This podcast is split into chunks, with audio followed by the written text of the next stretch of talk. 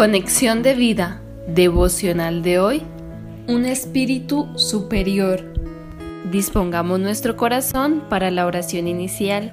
Señor Jesucristo, ayúdame a guardar mi espíritu para no exponerlo a cosas que lo debiliten o contaminen. Que ni mis actitudes, ni las heridas de mi pasado, ni mi falta de perdón y las tentaciones de este mundo me impidan caminar en la plenitud de tu espíritu, sino que tu influencia sea tan poderosa en mi vida que marque la diferencia en mi entorno con un espíritu recto para poder cumplir el propósito que tienes para mí dentro de tu glorioso plan divino. Amén. Ahora leamos la palabra de Dios. Daniel capítulo 5 versículo 11 en tu reino hay un hombre en el cual mora el espíritu de los dioses santos, y en los días de tu Padre se halló en él luz e inteligencia y sabiduría, como sabiduría de los dioses, al que el rey Nabucodonosor tu Padre, oh rey, constituyó jefe sobre todos los magos, astrólogos, caldeos y adivinos. Daniel capítulo 6 versículo 3 pero Daniel mismo era superior a estos sátrapas y gobernadores, porque había en él un espíritu superior, y el rey pensó en ponerlo sobre todo el reino. Segunda de Corintios capítulo 3 versículo 18.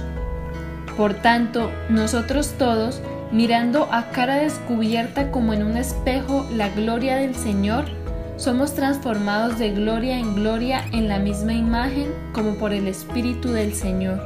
La reflexión de hoy nos dice, Daniel fue reconocido en el tiempo del rey Nabucodonosor y su hijo sucesor Belsasar como un hombre con espíritu superior, un hombre en el cual moraba el espíritu de los dioses santos. Ellos, en su paganismo, creyeron que se debía a la influencia de sus dioses, pero lo cierto es que Daniel marcó la diferencia por vivir en íntima comunión con el Dios verdadero, lo que hizo que el Espíritu Santo lo guiara en todo lo que hacía. Estaba lleno de luz, sabiduría y entendimiento, lo que lo distinguía de los otros consejeros del rey. Recordemos que Romanos 8:14 dice, porque todos los que son guiados por el Espíritu de Dios, estos son hijos de Dios. La verdad es que nuestro espíritu necesita la guía del Espíritu Santo, porque solo la luz de Dios penetra al espíritu humano y pone al descubierto cada intención de nuestra mente y corazón. Fuimos creados para depender de Dios, porque nosotros somos incapaces de gobernar nuestra propia vida.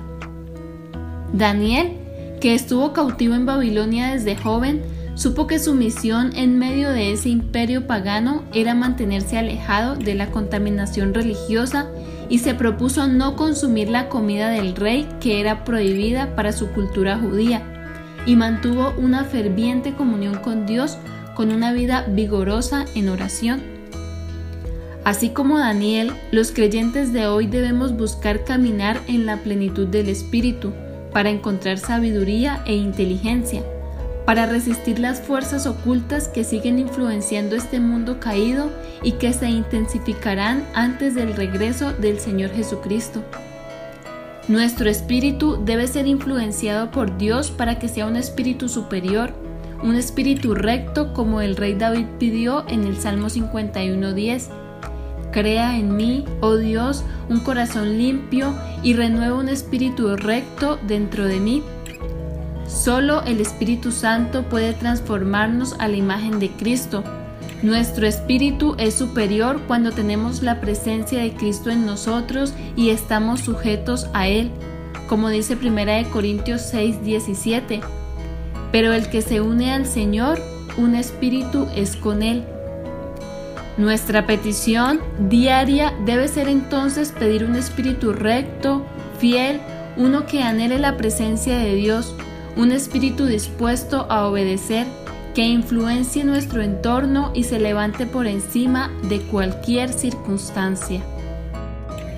Visítanos en www.conexiondevida.org. Descarga nuestras aplicaciones móviles y síguenos en nuestras redes sociales